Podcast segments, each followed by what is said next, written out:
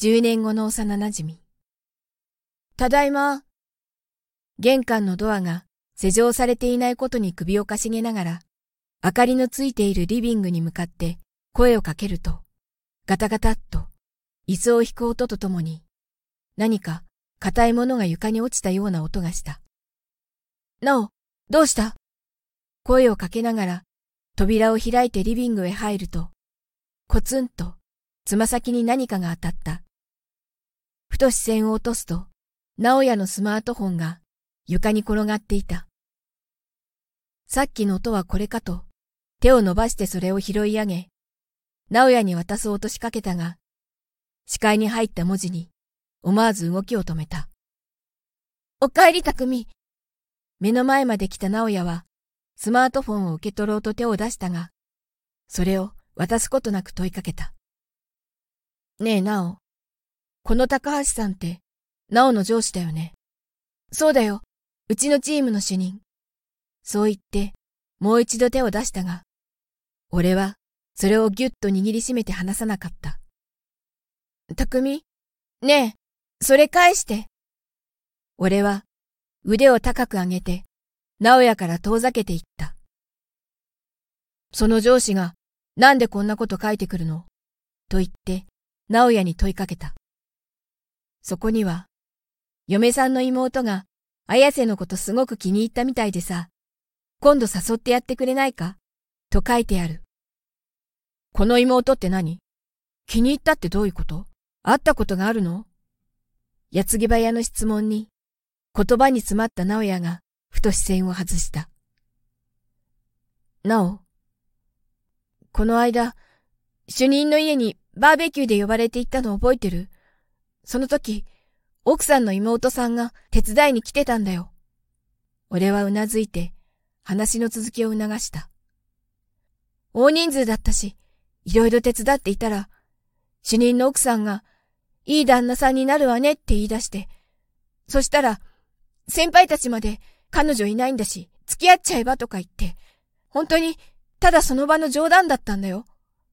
その妹さんが本気になっちゃったんだ。俺は、ため息を一つつくと、スマートフォンを直哉に返した。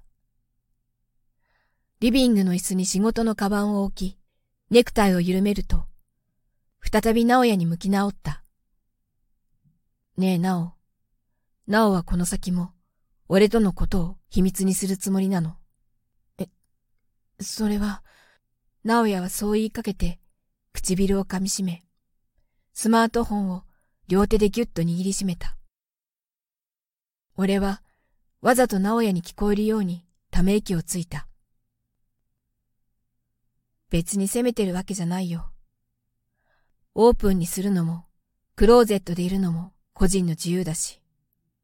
ただ、さっきの話じゃないけど、彼女いないのって聞かれたら、彼女はいないけど、彼氏はいますって言えないよね。言えないよ。直哉は、スリッパの中で何やら足をもぞもぞと動かしながら、ぽつりと言った。そうだね。今のままじゃ言えないよね。でもさ、もし俺が誰かに、彼女いないのって聞かれて、彼女はいませんって答えたら、なおはどう思う？すごいもやもやする。そう言いながら、直哉は上目遣いにこちらを見た。だよね。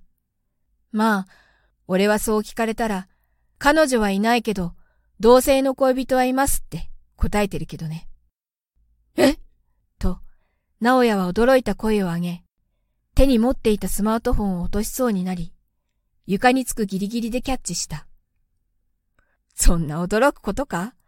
だって、そんなこと言うから。と、直哉は少し口を尖らせた。そんな様子に思わず顔が緩む。27歳にもなると、結婚しないのかって聞かれることが多くなったと思わない？うん。誕生日過ぎたら急に増えた。とうなずき返しながら何か思い返しているようだ。ふ なおのことだから、その度にあたふたしているんだろうけど。そういう匠はどうなんだよ。まるで子供のような言い方に、笑いをかみしめて答える。俺？一緒に住んでいる恋人としたいと思っていますって言ってる。え、ん、え、え？それ以上、言葉が続かない直也を、そっとソファーへ座らせた。直には言ってなかったけど、うちの家族はみんな知ってるよ。え、知ってるって何を？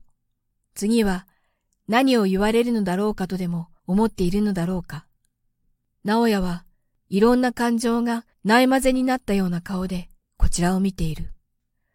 子供の頃からなおが好きで、なおだけが好きで、一生一緒にいたいって家族に話した。